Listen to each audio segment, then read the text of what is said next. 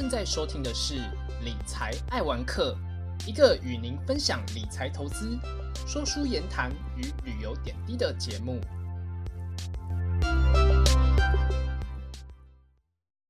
大家好，这是汤姆来说书的第五集，也是我们咖啡特辑的下集。我是主持人汤姆。建议第一次听这一集的朋友，可以先从我们咖啡特辑的上集与中集开始收听，会比较连贯。这集呢，我们则会介绍有名的精品咖啡与萃取咖啡的秘密，让你呢不仅能够了解美式、意式咖啡的差异，以及市面上大部分类型的精品咖啡外，还能够从萃取这件事情了解怎么做出符合自己风格而且喜欢的咖啡风味，让你听完这一集就能够更知道自己喜欢的咖啡类型哦。而在正式开始聊咖啡之前，我们先来和大家玩一个和咖啡有关的心理测验。你喜欢下面哪一种类型的咖啡呢？A 黑咖啡，B 浓缩咖啡，C 拿铁，D 卡布奇诺，你选出来了吗？欢迎听众们也可以在本节目的 First Story、FB 或 IG 贴文下面留言分享你选的答案喽。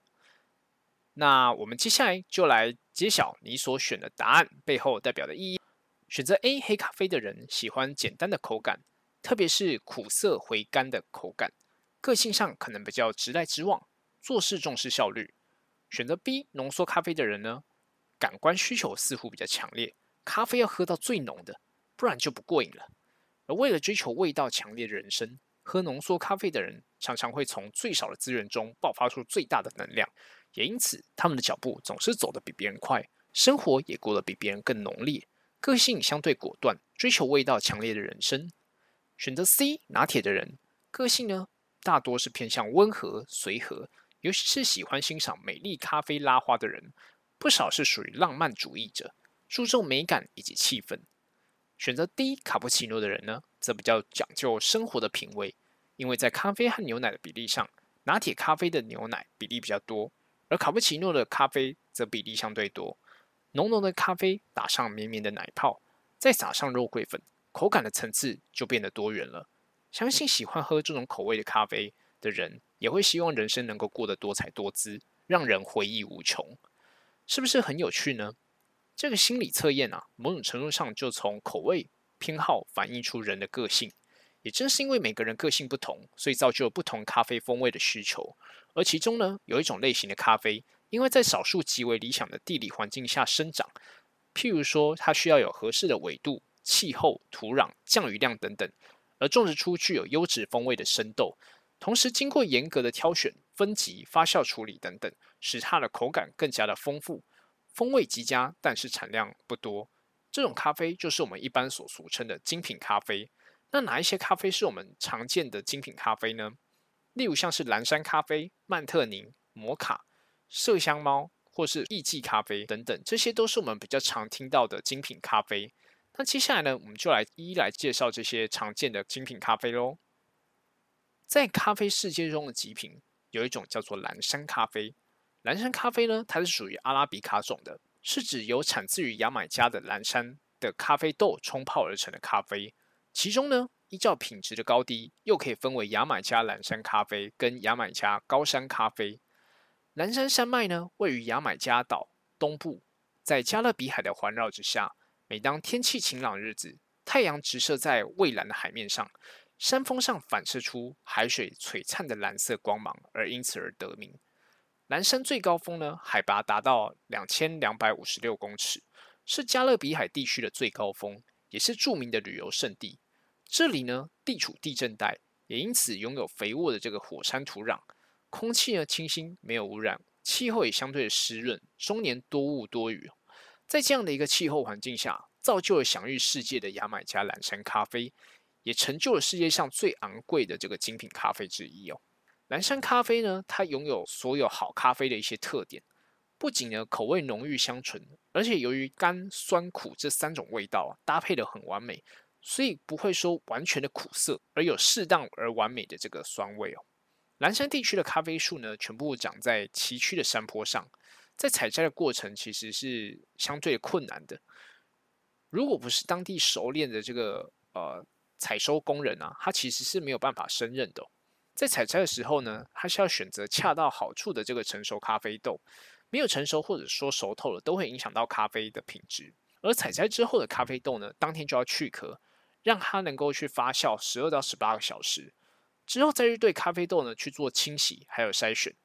晾晒必须在水泥地上或者说是厚的毯子上来去进行，直到整个咖啡豆的这个湿度哦降到十二到十四个 percent，然后放置在专门的这个仓储里面去储存，在需要的时候拿出来焙炒，然后呢磨成粉末。这些程序呢必须要严格的去掌握，不然咖啡的品质就会受到影响。一七一七年，法国国王路易十五下令在牙买加种植咖啡。二零年代中期，牙买加总督。尼古拉斯·劳伊斯爵士从马提尼克岛进口了阿拉比卡的种子，并开始在圣安德鲁地区推广种植。直到今天，圣安德鲁地区仍然是牙买加蓝山咖啡的三大产区之一。另外两个产区分别是波特兰产区和圣托马斯产区。而由于日本呢投资了牙买加的咖啡产业，蓝山咖啡大多是日本人所掌握，而他们也获得了蓝山咖啡的优先购买权哦。蓝山咖啡九十 percent 都是日本人所购买的，世界其他地方只能获得蓝山的十个 percent。因此呢，不管价格高低，蓝山咖啡总是供不应求。而同样的咖啡树种，无论是被种植到气候类似的夏威夷、肯亚、巴布亚纽几内亚，还是其他的地方，都无法产生蓝山咖啡豆的这样的一个味道。纯牙买加蓝山咖啡呢，将咖啡中独特的酸、苦、甘、醇的味道。完美的融合在一起，也因此呢，蓝山咖啡被人称之为是咖啡美人的称号。它的液体在阳光下是金黄色。蓝山呢是这个世界上唯一酸苦兼备，而且能够让人享受的这个咖啡。而另外呢，我们来介绍另外一种精品的咖啡，也是黑咖啡常见的种类之一，就是曼特宁咖啡。它也被誉为是咖啡界的绅士。曼特宁咖啡呢，产于亚洲印尼的苏门答腊，别称苏门答腊咖啡。它的风味呢相对浓郁，香苦醇厚，带有少许的酸味。一般咖啡的爱好者呢，因为大多是单品饮用，也变成黑咖啡常见的种类。曼特宁是生长在海拔七百五十到一千五百公尺高原山地上的上等咖啡豆，属于当地比较稀少的阿拉比卡种的咖啡。十七世纪的时候呢，荷兰人就把阿拉比卡树种引入到斯里兰卡和印尼。在一八七七年的时候，一次大规模的灾难袭击印尼。咖啡呢，也因为疾病的因素呢，击垮了全部所种植的这些咖啡树，让人们不得不放弃已经经营多年的阿拉比卡，而从非洲引进了抗病能力较强的罗布斯塔的咖啡树。而今天的印尼呢，算是咖啡产量的大国，咖啡的产地呢，主要集中在爪哇、苏门答腊和苏拉威，罗布斯塔种呢，就占了总产量的九成。而苏门答腊的这个曼特宁咖啡呢，是印尼稀少的阿拉比卡种，也因此呢，在这样的一个品种之下，曼特宁的咖啡具有浓郁的香气、丰厚的口感以及强烈的味道，而带有些微的巧克力和糖浆的口感。曼特宁的咖啡豆呢，颗粒较大，豆质较硬，在栽种的过程当中很容易出现瑕疵，而在采收的过程也需要精精密的人工的挑选。如果管控不够严格呢，也容易造成品质良莠不齐。此外呢，烘焙的程度不同，也会直接影响到口感，也因此呢，成为争议较多的这个单品。而曼特宁虽然呢，它的外表不是很好看，但是对于咖啡迷来说呢，重点还是在于它的味道。而或许呢，你会好奇啊，曼特宁并不是产区的名字，也不是地名，更不是港口名，也不是咖啡品种的名字。那这个名字究竟是从何而来呢？其实它是印尼曼代宁民族的这个音译。在二战时期呢，日本占领了印尼，一名日本兵在一家咖啡馆喝到香醇无比的咖啡，于是呢，他问了店主的咖啡的名字。老板误以为他问自己是哪里人，于是回答曼代宁。战后日本兵回忆起在印尼喝过的曼特宁，于是托印尼咖啡商运了十五吨到日本，竟然大受欢迎。曼特宁的名字就这样传了出来。而那一名咖啡客商，也就是现在鼎鼎大名的普旺尼咖啡公司 （PWN）。由于曼特宁呢有着无可替代的这个香醇的口味，日本最大的咖啡公司 UCC 上岛咖啡呢，在一九九五年的时候，就跟苏门答腊著名的咖啡商 PT 宫林通合作，经营他们在亚洲的第一个咖啡种植场。可见呢，曼特宁在咖啡领域的地位是具有多么的重要性。而此外呢，在典藏的这个苏门答腊曼特宁咖啡之所以称为典藏哦，是因为它在出口之前呢，会先在地窖中储藏三年。而需要说明的是，这个典藏的咖啡啊，绝对不是所谓的陈旧咖啡，而是透过特殊处理稍微苍白的这种咖啡哦。这这样的一个类型的咖啡，使得它的口味更加的浓郁，纯度上升，但是酸度会降低。使得它的这个呃香气更加的特殊，它会有浓浓的这个香料味，有时候是辛酸味，有时候是胡桃味，有时候是巧克力味。也因此呢，曼特宁咖啡被认为是世界上最醇厚的咖啡品种之一。而接下来呢，我们来介绍摩卡咖啡。摩卡这个词啊，几乎是咖啡界最具有多种含义的这个词汇。它可以是指咖啡豆的品种，也可以是一种咖啡调配的饮料，还可以是指煮咖啡的摩卡壶。不过呢，不管它是哪一种含义，它的名字都源自于与咖啡历史息息相关的也门摩卡港。直到今日呢，港口虽然没有往昔的繁华，但是它的名字却深植于咖啡的文化的方方面面。而不过呢，我们在这里所提到的摩卡，指的是咖啡豆的这个豆种。我们都知道，在咖啡特辑的上集，我们就有提到，伊索比亚是世界上最早发现咖啡的国家。但是呢，世界上第一个把咖啡当做农作并进行大规模的生产的国家却是也门哦。而在十七世纪初的时候啊，第一批也门的咖啡经过古老的这个呃摩卡港出口到欧洲的时候，令欧洲人十分的惊艳。也因为所有的出口的这个咖啡的麻袋上都要印上摩卡的这个标记，以证明说它是从摩卡港运输的，所以呢，欧洲人就把摩卡港运来的美味咖啡就称之为是摩卡咖啡。这也就是为什么早期的摩卡会成为咖啡代名词的原因。而与也门一海之隔的伊索比亚也借到了这个摩卡港去外销咖啡哦，也因此伊索比亚的日晒处理咖啡也经常被称为摩卡。而也门的这个咖啡啊，是从伊索比亚传入的。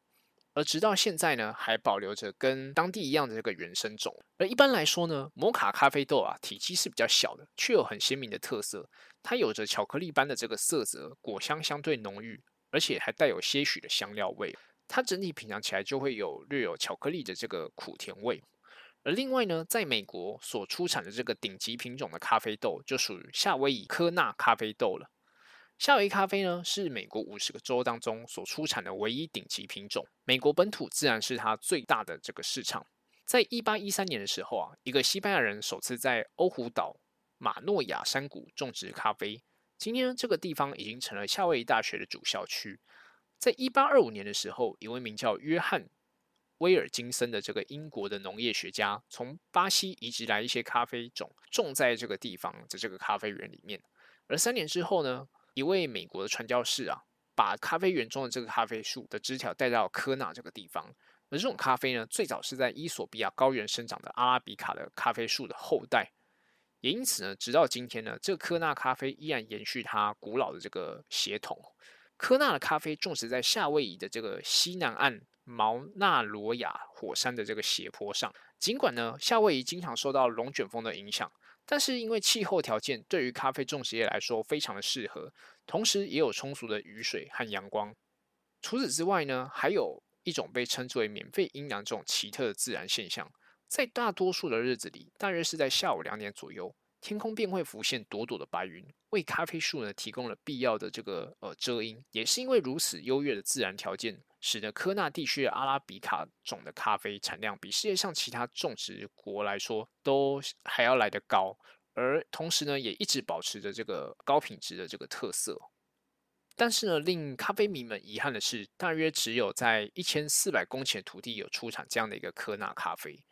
也因为夏威夷的收入水准高，观光客又多，科纳咖啡的售价也极其昂贵哦。科纳咖啡的种植呢，其实一直以来都是采用所谓家庭式的种植模式。一开始呢，只有男生被允许在咖啡园工作，后来女生也加入了这样的一个行列。夏威夷人呢，这种以家庭生产，大多是依靠这个家人努力的方式哦，是非常普遍的一个现象。而之后呢，夏威夷又不断有新的移民加入，包含像是从菲律宾、美国本土或者说是欧洲来到夏威夷从事咖啡种植业的人们。也因此呢，久而久之，咖啡在夏威夷的部分啊，就成了一个吸纳外来文化的一个社会的一个氛围，也成为整个夏威夷的特色之一哦。科纳咖啡它的口味相对来说，它是比较中等纯度，有轻微酸味的，同时呢也有浓郁的这个芳香。而另外呢，科纳咖啡呢带着一种兼有葡萄酒香、水果香和香料香混合的这个香气，就像这个火山群岛上的这个呃五彩斑斓色彩一样的一个迷人。而另外呢，我们再介绍另外一款在印尼最出名而且昂贵的精品咖啡，你知道是什么吗？答案就是麝香猫咖啡。麝香猫咖啡呢是世界上第二贵的这个咖啡哦，每磅的价格高达几百美元。它呢是由麝香猫的粪便当中所提取出来而加工完成的。麝香猫吃下成熟的咖啡果实之后，经过消化系统排出体外之后，由于经过胃的这个发酵，产出的咖啡就别有一番的滋味。成为国际市场上非常热门的抢手货。十八世纪初呢，荷兰人在印尼的殖民地苏门答腊和爪哇岛一带就开始种植了这个呃咖啡，并且呢禁止当地人采集和食用自己所种植的咖啡的果子。印尼当地人无意中发现麝香猫非常喜欢吃这些咖啡豆，并且会在拉大便的时候把这个豆子啊原封不动的排出来。麝香猫呢只会挑最熟最甜的咖啡豆食用，本身就是一种自然筛选的机制。而另外呢，当地人也发现，这些豆子呢，经过猫的胃所发酵之后，产出来的咖啡呢，比普通的咖啡更好喝。香醇可口的这个麝香猫咖啡呢，逐渐声名远播。麝香猫是一种夜行性的动物，它是栖息于丛林的这个地带，食量很小。野生的麝香猫所产出的咖啡豆非常稀有，只有人工养殖才能够获得更多的麝香猫咖啡哦。然而呢，就有一些不孝的业者，就把这些动物呢，就关在一个狭小的笼子里，逼迫他们不断吃东西，然后呢，让他们尽量去排出咖啡豆，那导致他们其实就濒临崩溃啊。那常常其实就类似有这种虐待动物的状况。而市场上呢，八十五 percent 的这个麝香猫咖啡其实都是假的，许多咖啡的公司呢，会把普通咖啡贴上这个麝香猫的咖啡的标签来提高价格，但是真正来自于所谓的实质上的这种麝香猫，其实基本上已经是工业化生产的产物，几乎很难是所谓原本麝香猫所这个排遗出来这种咖啡豆。而麝香猫咖啡的独特之处在于说，一般的咖啡豆需要经过水洗或日晒处理方式，去除掉果皮、果肉和这个羊皮层之后，最后取出咖啡豆。然而呢，麝香猫咖啡却是因为利用这个动物本身体内自然发酵方式来取出咖啡豆。使得它具有特殊的这个呃风味哦。咖啡果在猫的胃里面啊，在完成发酵之后，破坏蛋白质，产生短肽和更更多的这个自由氨基酸，咖啡的苦涩味会降低，再排出来的粪便就是主要的原料。由于咖啡豆不能被消化，会被排泄出来，经过清洗烘焙之后，就会完成这个麝香猫的咖啡。而最先将麝香猫咖啡引进美国的这个。蒙塔纳斯公司就指出呢，当初听到这种体内发酵咖啡，真的是以为是一种笑话，并不是当真的。后来是因为在看到这个国家地理杂志的报道之后，才真正对它展开兴趣，而开始把这样的一个咖啡少量的引进到美国。而一般来说啊，印尼的咖啡呢，其实多数是带有所谓泥土味或者说是中药味的，它的稠度也相对高。但是呢，这样的一个类型的这个呃。麝香猫咖啡，它的这个土骚味跟稠度又再更强一点了，所以如果你本来就不喜欢印尼咖啡的话，可能喝这种麝香猫咖啡可能会不太习惯。那当然啦，这样类型的咖啡其实也是很看个人喜好的。而接下来呢，我们来介绍世界上最贵的咖啡，也就是艺妓咖啡。艺妓咖啡呢，它是在一九三一年的时候，人们在伊索比亚的这个艺妓森林里面发现了艺妓咖啡，然后送到肯雅的这个咖啡研究所。一九三六年的时候，它被引进到乌干达和坦萨尼亚。一九五三年呢，哥斯达黎加就引进了这样的一个呃一级咖啡的品种。巴拿马呢是在一九七零年代从哥斯达黎加拿到这样一个种子，而开始种植这样的一级咖啡。而因为它的产量极低，并且需要去参与竞标，所以呢，这样的一个豆子的品种其实是得来不易的。一级咖啡的生豆呢，具有非常漂亮的蓝绿色。它有玉石般的这个呃温润的质感，闻起来会有新鲜的青草香、桃子味以及浆果的气息，以及大部分的咖啡豆不具备这种乌龙茶特有的奶香的甜味哦。而早年呢，对于顶级咖啡的认定，大多是跟着日本走，而艺伎挟着这个飓风般的这个威力啊，席卷整个咖啡界，让原本的咖啡王国的宝座，也就是牙买加蓝山退避三舍。而目前呢，艺伎咖啡在世界很多地方都有种植，可以说是精品咖啡界的新王者。其中呢，就以刚刚所提到的，像是巴拿马、瓜地马拉、哥伦比亚等等的拉美国家的品质较高，价格也相对高。而目前呢，最知名的意境产地是在巴拿马的坡奎特地区，这是位于巴鲁火山东里的这个一座小城哦。在坡奎特地区呢，最知名的意境咖啡种植庄园就是大名鼎鼎的翡翠庄园跟艾丽达庄园。而在二零零四年的时候啊，曾经有生豆采购专家在担任最佳巴拿马的这个生豆竞赛评审的时候，他就回忆到，总共二十五只巴拿马的精品豆子进入到决赛。其中呢，最令他印象深刻的，其实就是这种意季的咖啡哦，也使得他声名大噪。而意季咖啡呢，它其实是许多咖啡爱好者眼里呢非常非常厉害的一个品种哦，因为它具有明亮而且多层次的这个果香味，还有水果的调性以及细腻的柔酸感。也因为它的产量极低，也因此使得它物以稀为贵哦。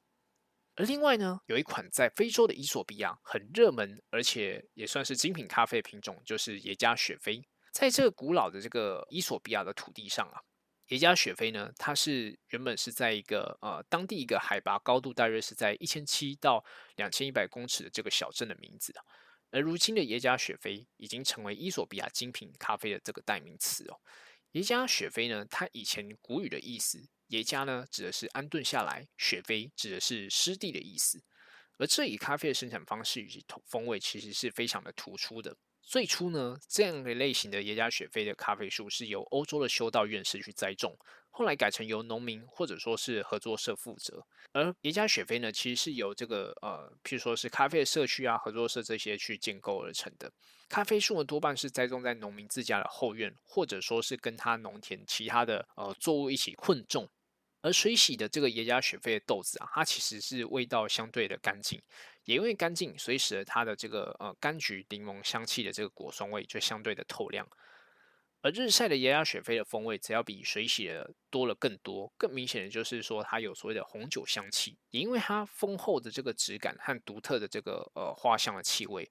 使得它整体的风味呢更具有层次。耶加雪菲呢，不仅仅是精品咖啡界当中最受欢迎的单品。甚至连有名的星巴克都觊觎这个名称哦。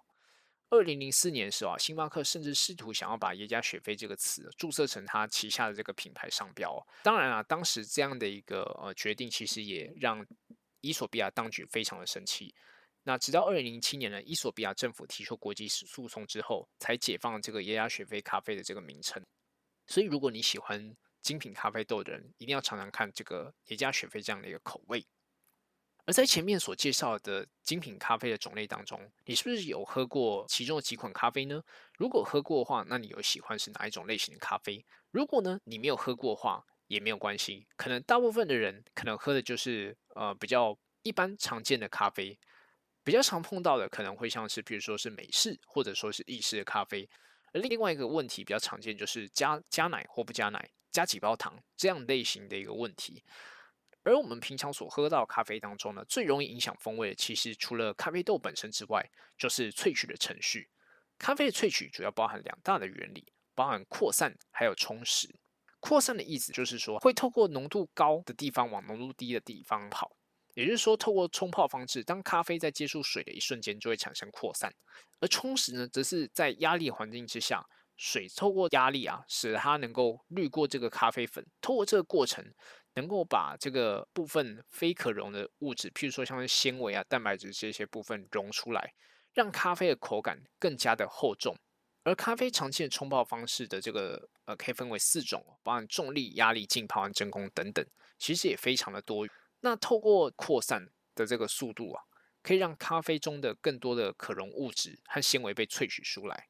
因为速率更高，咖啡萃取时间需要去做一个一定程度的调整。而其次呢，是所谓的浸泡。浸泡呢，对于咖啡进行萃取，萃取过程当中发生的这个扩散程度最高，充实的程度则不一定。如此的咖啡的口味也会更加的复杂。而另外一种呢是所谓的虹吸咖啡。虹吸咖啡呢，它的充实的程度就比较中间，因为没有施加额外的这个压力啊，所以虹吸咖啡会比其他这个透过压力去萃取的咖啡的口感更加的丰富而精致。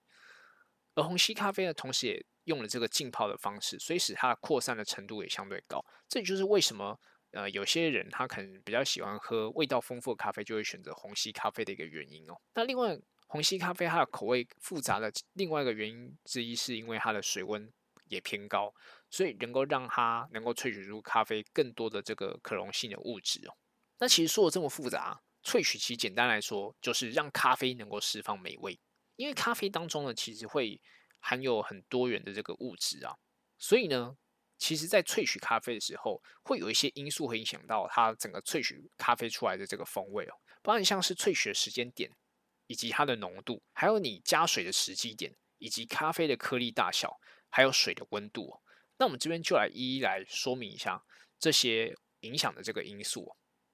在萃取咖啡的时候啊，一开始会萃取出非常浓的这个咖啡，而之后萃取出来的颜色呢，也会逐渐的去变淡。初期所萃取出来的这个咖啡浓度都偏高，香气及味道都非常强，而后期所萃取出来的这个咖啡，其实味道就相对偏淡。也就是说呢，其实，在一开始的时候，你萃取出来最多的这个咖啡的这个成分，其实就已经决定了这个咖啡整体的味道和香气了。而如果你把前面初期所萃取出来比较浓的这个咖啡啊，搭配上后期比较萃取出来比较味道比较轻的咖啡，透过不同的比例，就能够调出符合自己所喜欢的有层次、有个性的咖啡。另外呢，在注水时机的部分哦。因为注水的量、注水的次数以及时间点，可以让它的味道呢具有一定程度的这个变化。也因此呢，其实，在咖啡因当中哦，可能你每次喝到咖啡会略有不同。关键就在于就是注水时机点的差异。而另外呢，咖啡颗粒的大小也会有影响。如果你把咖啡豆磨得比较细的话，它自然溶的这个接触面积比较大，溶出来的物质也比较多。而咖啡颗粒如果相对大的话，它的流速也比较快，能够接触面积就相对比较没有那么多。而这个时候，它的咖啡的这个呃风味所萃取出来的量也相对比较少，就它整体的味道也会比较淡一些。而另外在水温的部分呢，如果你的水温越高的话，能够溶解出咖啡本身的香气以及味道也就越重。反之呢，如果你的水温相对偏低，咖啡的香气、味道以及苦味也会相对的减弱。这也就是为什么在手冲咖啡会有多种的因素都会影响到整体咖啡的风味以及香气。而另外，在刚刚聊到水温的部分呢，其实一般来说啊，大致上在八十到九十度的水温所冲泡出来的咖啡，它的这个层次以及香气都会还不错。而萃取时间如果比较短的话，坏味道或者说是杂味被萃取出来的时间也会相对短。而所以呢，用热水来泡的时候，坏味道也不会那么样的一个强烈哦。也因此呢，水温其实对于咖啡有着十分重要的这个影响，决定了咖啡整体风味的一个品质哦。而另外呢，近几年其实手冲咖啡在咖啡的精品化的这个浪潮之下，逐渐被人所重视。手冲咖啡是一种可以品尝出咖啡豆好坏的一个方式。一般来说呢，品质比较好的单品咖啡才会被用来作为手冲咖啡，因此呢，价格比一般的咖啡更高。一般好喝的这个手冲咖啡啊，它是具有干净、均匀，而且层次丰富、风味明显的这种类型的咖啡哦。手冲咖啡的关键在于，就是说完全透过人为控制的方式来去萃取咖啡的一个风味，这时候就很展现出咖啡师的这个功力的高低啊。而手冲咖啡呢，之所以能够吸引到许多人不断尝试的原因，就是因为你只要换一个豆子、换一个温度、换一种水、换一种滤杯，或者换一款磨豆机，可能都会让它的整体的风味都有所不同。而也因为手冲所萃取出来的变化性比较大，手法、温度、水流的速度都的不同，都会影响到风味的变化。也因此呢，这正是因为它有魅力的一个部分。而另外呢，在咖啡界有一个无人不知、无人不晓的名词，就叫做 espresso。那什么是 espresso 呢？它其实呢是所谓的有压力之下的这个意思。本意呢其实也是一种咖啡的萃取的方式哦。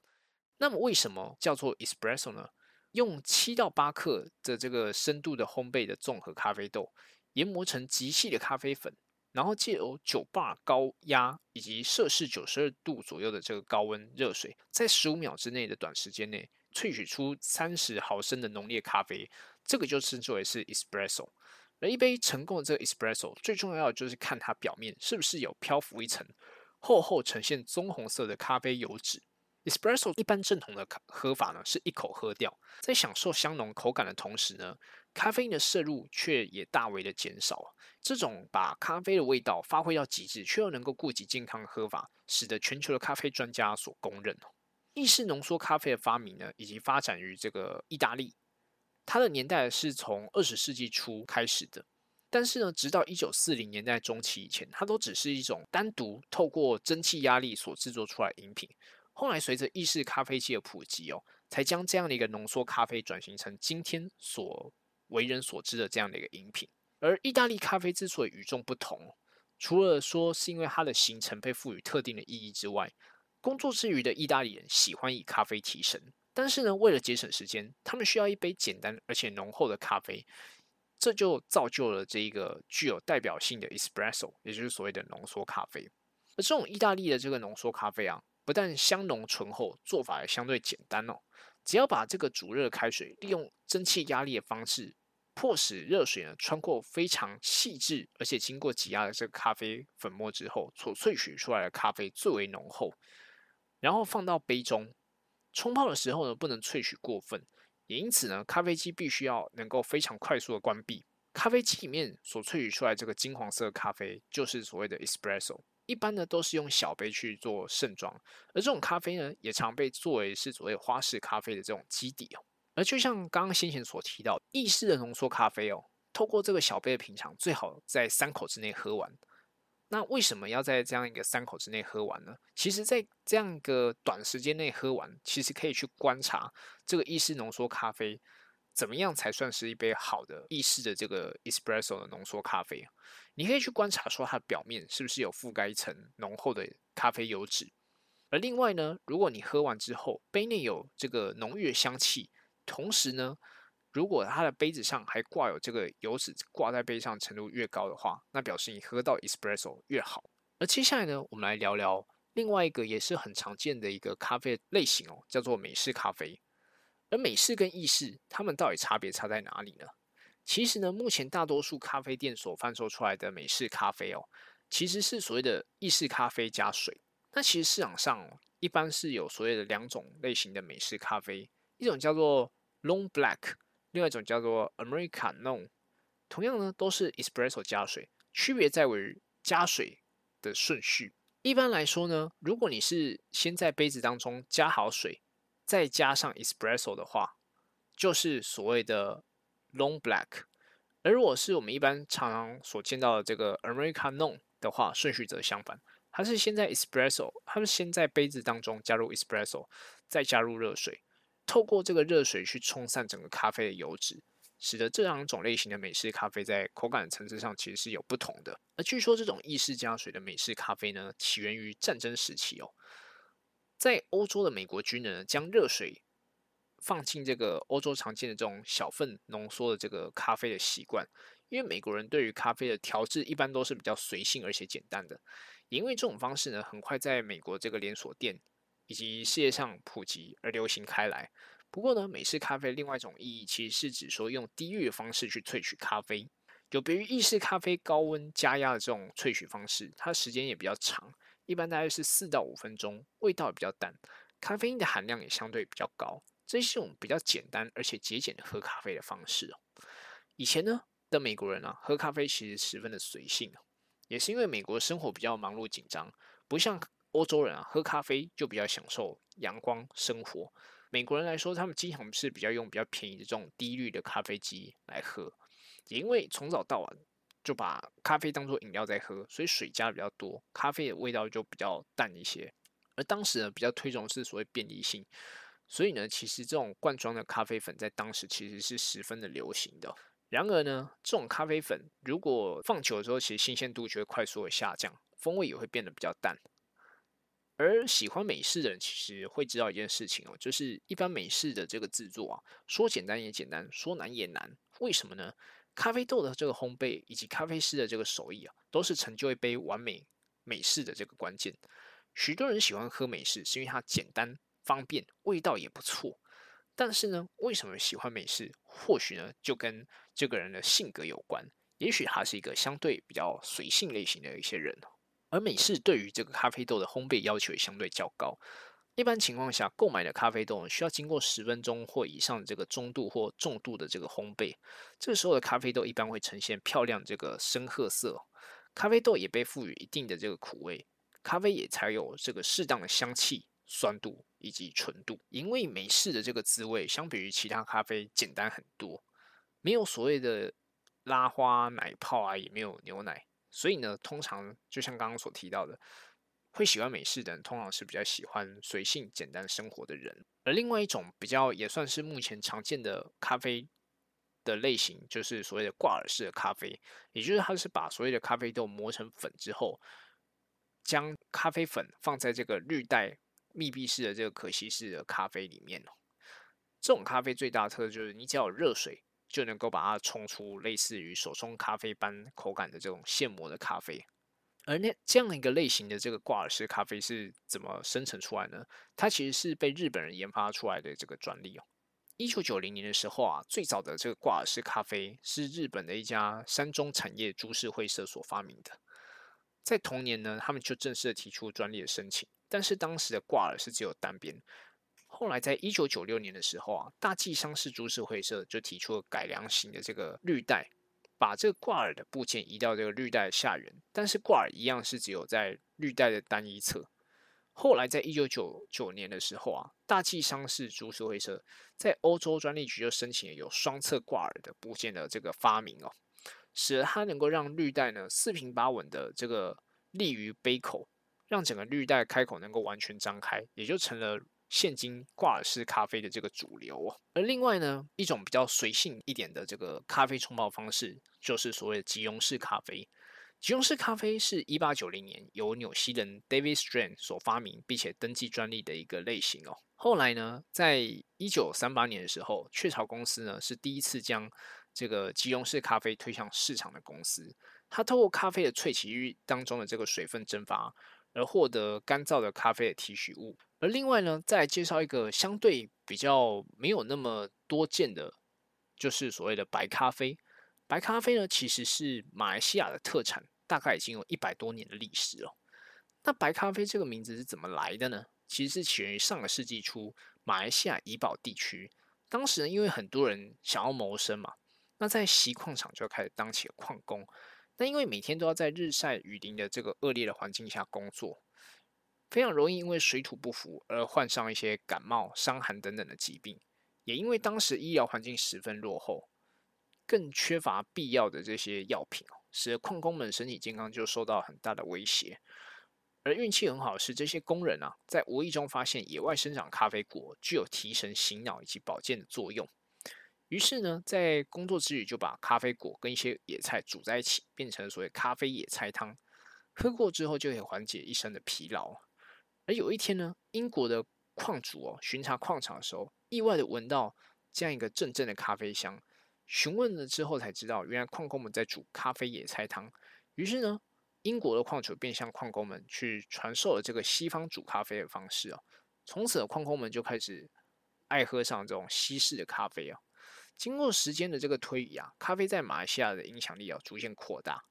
但是呢，其实当地人不不太喜欢这种苦涩带酸的西式咖啡咖啡的口味。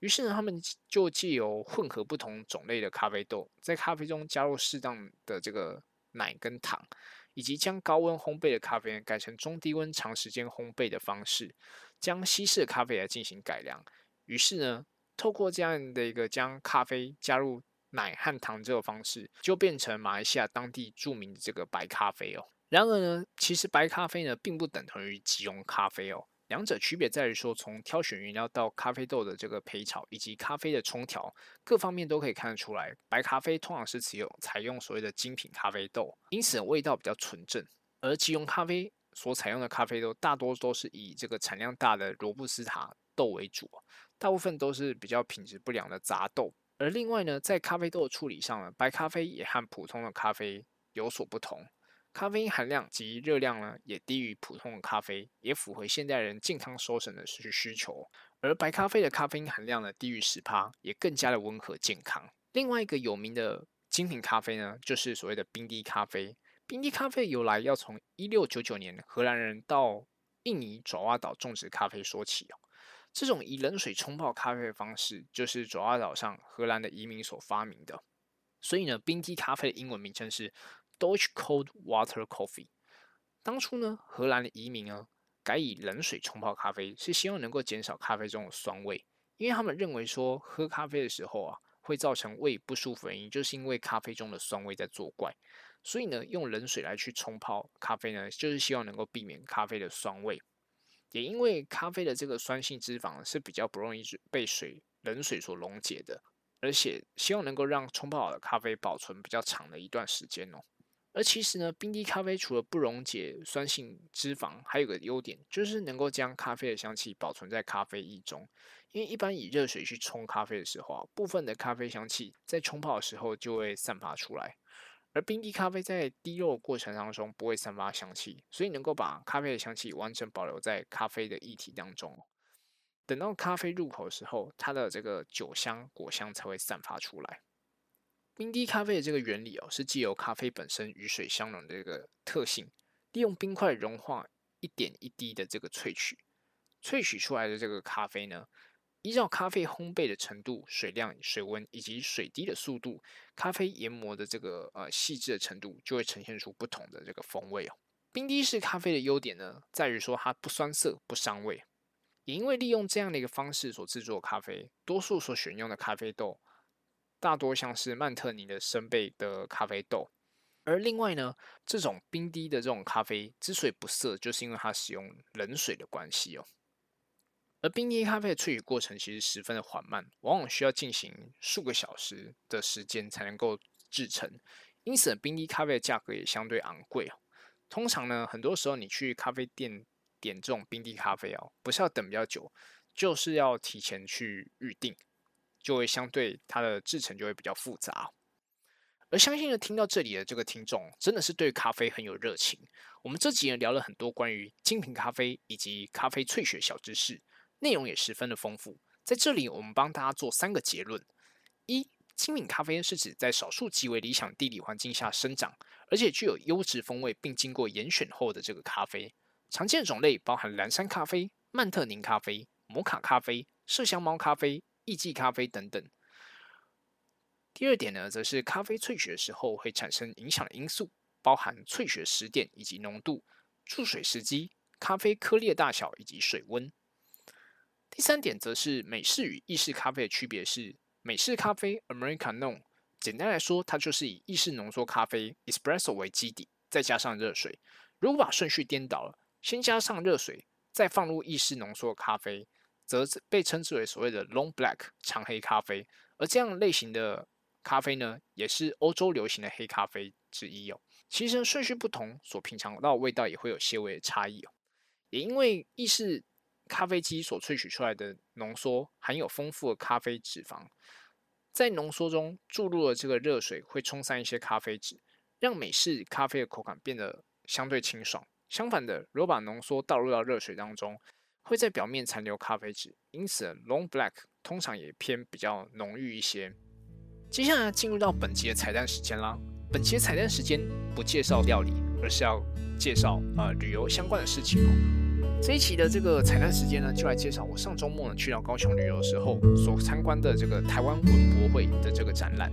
如果我想要看这个展的朋友呢，这个展览到八月十四号为止，所以还有一点时间可以去逛逛。而我去参观的时候呢，只有在高雄的流行音乐中心的文化策展有开放。后来呢，在这个高雄展览馆也开放文创品牌还有 IP 授权的展览，这部分呢我就没有逛到了。但是呢，如果最近有去的朋友呢，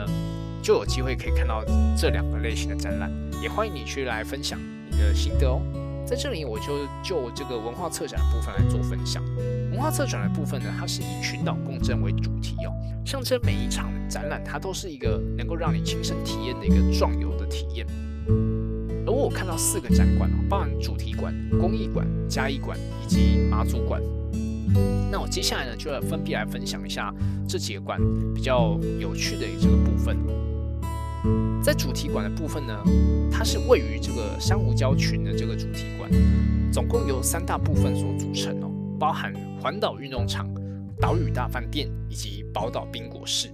它透过挖掘一般台湾庶民的生活啊、文化、山海的风景，还有艺术的这个能量，打造出一场类似于环岛之旅的一个体验。主题馆的体验其实就很像你在旅行一样，在一楼一开始进去的时候，你就会看到整个环岛的运动场的一个样子。它透过这个双环展场的一个方式哦，去呈现出整个呃文化壮游的这个氛围。在外环的方式，它是着重在所谓的创造的部分，而内环则是强调体验。而外环的部分呢，其实它有包含几个比较有趣的部分哦。例如像说，它在外环有一区，其实有种蛮多的这个呃植栽的部分。其实这些植栽呢，它是借自这个台中科博馆的这个植物，它九十五 percent 的都是能够适应南部天气的台湾原生种。那透过这些原生种，能够让我们更了解这些呃台湾原生植物的这些生态知识。而在内环的部分呢？展览架上有各种不同台湾文化的这些相关的书籍之外，在展场内呢，其实也会有举办各式各样的这个讲座。那大家也可以透过这个展览呢，能够了解更多不同的讲座的一些故事。而在内部的体验环上呢，除了这个我刚刚所提到，就是有办所谓的呃讲座啊这些之外呢，它其实还有一个这个所谓的共振三分钟的这个共感的剧场。将整个台湾的这个山海啊、动物的皮毛啊、文化图腾等等，透过即时拍摄的这个方式哦，让现场的参观的观众能够体验到这个展品创作的这个过程。而另外呢，第二个部分的话，就是所谓的岛屿大饭店。岛屿大饭店其实最让人印象深刻的部分哦，就是说他希望能够透过岛屿的这个灵感哦，邀请音乐啊、文学、景观设计等等不同文化领域的创作家，去透过创作出大概是三分钟的这样的一个影片，来让大家去体会到这个呃台湾的一些地景有一些文化。而其中一个比较特殊的部分哦，就是它有所谓的。岛屿大饭店的这个不同房间的体验哦，它总共有八个布景的房间，可以透过这个事先预约的方式哦，能够和艺术家们透过这个连线互动的方式来去做体验，这是一个算是比较特别的部分啊。可惜我当时并没有呃预约到这部分，那就是有在外面也去看到这样的一个内容。而在岛屿大饭店的部分，它里面的这八个房间哦，其实它的这个摆设装饰其实也略有不同哦。那我目前所知道就是说，里面可能有一些像是有可以有温泉蛋啊、泡脚，或者说是 3D 建模的这种椰子树类型这样的一个类似的这种体验，所以也是蛮特别的一个现象哦。另外，在宝岛冰果室的部分呢，则是以冰为主题。透过探访台湾各地特色的冰品呢，收集这个跟冰有关的一些故事。那同时呢，也邀请了高雄在地的冰店艾斯加艾斯加推出文博会限定的冰品。所以呢，你可以在看完这个主题馆的展览之后呢，可以直接去买到这个冰来吃哦，也是一个蛮特别的一个体验。说到冰呢，它其实在台湾已经有百年的历史的文化。那这个冰品呢，其实，在各地的这个样貌也不太一样。那各地的冰品店的老板呢，他们也有自己各自的一些秘方，还有一些做法。而另外比较特别的是，它这边有一区是可以让你去听到冰的声音的。譬如说，可能是以前的人，可能他们会有卖冰的时候会有所谓把布的叫卖声，或者说是卖冰的这种广告的歌曲。透过听到这些跟冰有关的声音，能够让你仿佛就能够感受到非常清凉的这种感觉哦。而在主题馆逛完之后呢，我们就来到了这个呃第二馆，就是工艺馆。工艺馆呢比较特别部分，它是透过旅中之物，物中之语这样的一个概念，去打造出一个旅物 shop 的这种概念的商店。而透过这样编织的这种工艺哦，将生活呢做一个紧密的一个连接。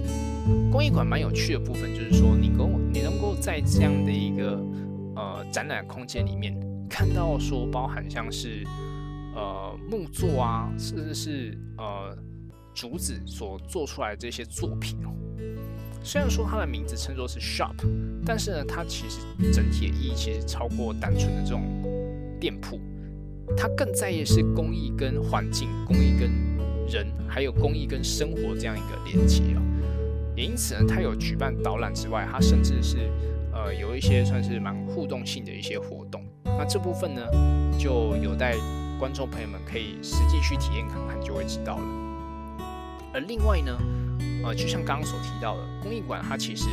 也有透过像是呃竹子啊、木材所做的一些呃工艺的这些。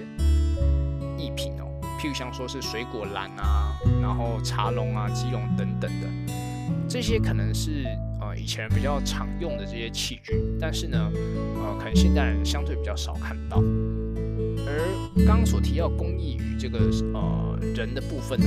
就是他会透过这种舞蹈啊、瑜伽或者说是太极的方式，去重现整个主编的这个步骤，也算是一个蛮特别去呈现工艺的一个方式哦。而另外，在公益与生活的部分呢，它则是将公益结合日常所需哦，包含像是这种黑生起司啊，或者说是一些公益相关的美学作品，能够让人在观赏作品的同时，能够更了解公益与生活之间的一个关系。而另外呢，两个馆呢，则是地区性的馆别，也就是嘉义馆及马祖馆。而首先来到嘉义馆的部分呢，它其实算是。呃，透过整个展场，透过大量的木材去呼应整个嘉义木都的一个特色，也建构出整个从譬如说嘉义的树木园啊，到整个呃中央喷水的圆环，以及嘉义火车站的这样的一个概念。而透过这样一个运用大量木材的机制呢，能够婉转出整个光影的变化。在一进到这个展场的时候，就会看到它有写到摩登时代大通小城这样这八个字哦。而这个展馆呢，蛮特别的，就是说它是以这个出生嘉义市的画家陈澄波的作品《展望侏罗城》为出发点哦，带领观众呢依照他画作的动线去参观所谓的东西向的交通要道，也就是大通，也就是现在嘉义的这个中山路，从嘉义的树木园，再到喷水圆环，再到嘉义火车站，让你能够看到以前摩登时代的嘉义的感觉。而在嘉义树木园的部分呢，它则是梳理出目前呢嘉义树木园里面代表性的这种树种，让人们在参观的时候呢，能够更了解嘉义的这个森林文史以及知识哦。同时呢，也有所谓的这个信仰的文化，在嘉义市的这个东市长城隍庙呢，算是整个嘉义市里面蛮具有民俗特色的一个地方。那因为这东市场其实也常见到卖许多这种跟民俗用品很多相关的这种东西，譬如说在东市场常见的这些砖瓦上面呢，就是他们常会有所谓的祭祀的用品。那另外在喷水圆环的部分呢，这个展场是把这个圆环概念做成像是一个市民集会广场的地方，参观的人能够坐在那边观赏影片啊，或者说是实体讲座的时候，也能够在这个地方去听讲座。这样的圆环设计的概念，它其实某种程度上就是透过不同的人聚会、集会的这样的一个空间的概念去设计的。那另外一区呢，则是刚刚所提到的这个嘉义火车站。那为什么要设计嘉义火车站这样的概念呢？因为曾经呢，嘉义车站呢，它其实是有全岛第一摩登车站的美称哦。那透过设计这样一个嘉义车站的候车亭呢，让人们能够看到以前。嘉义车站的一些呃历史的这些影片哦，也算是一个蛮具特色的一个地方。而最后的这个马祖馆的部分呢，在一进来的时候，你会发现整个进入到一个极度黑暗的一个空间哦，会让你感受到好像是在马祖的这种坑道的感觉哦。而因为马祖呢，它其实是一个具有丰富这个战地文化特色的地方，所以在入口处呢，就能够看到以前战争时代的这种空飘的气球。而地上呢，则是有这种空飘的这些呃文宣品。而透过这样的一个沉浸式体验，让人们能够从黑暗来去慢慢的去走向光明这样的过程，来了解整个马祖的这样一个过去的一个历史的背景。而在这个蜿蜒的这个黑暗到光明的过程呢，也有许多展示马祖常见的这些日常的物件。譬如说，像是调味圣明的红糟啊，庙宇的乐器啊，甚至是直送来台的这个昆布等等，都是呈现出这个马祖当地的故事。而在最后，在展览出口的地方呢，则有马祖有名的这个饮酒文化的这种调酒，可以让人们购买这些调酒来去做享用，也是一个蛮特别的一个现象。而如果你刚好呢，这个周末呢也在高雄的话呢，就可以去参观看看这一次的这个台湾文博会的展览哦。那这一集呢，我们就分享到这里喽，谢谢您的收听，我们下一集再见。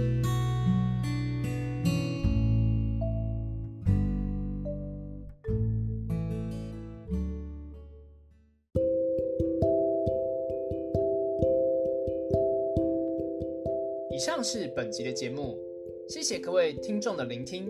如果喜欢理财奥文科的朋友欢迎大家订阅并在 apple podcast 留下五星评价与留言也可以追踪本频道的 ig 多关注多分享我们下期再见。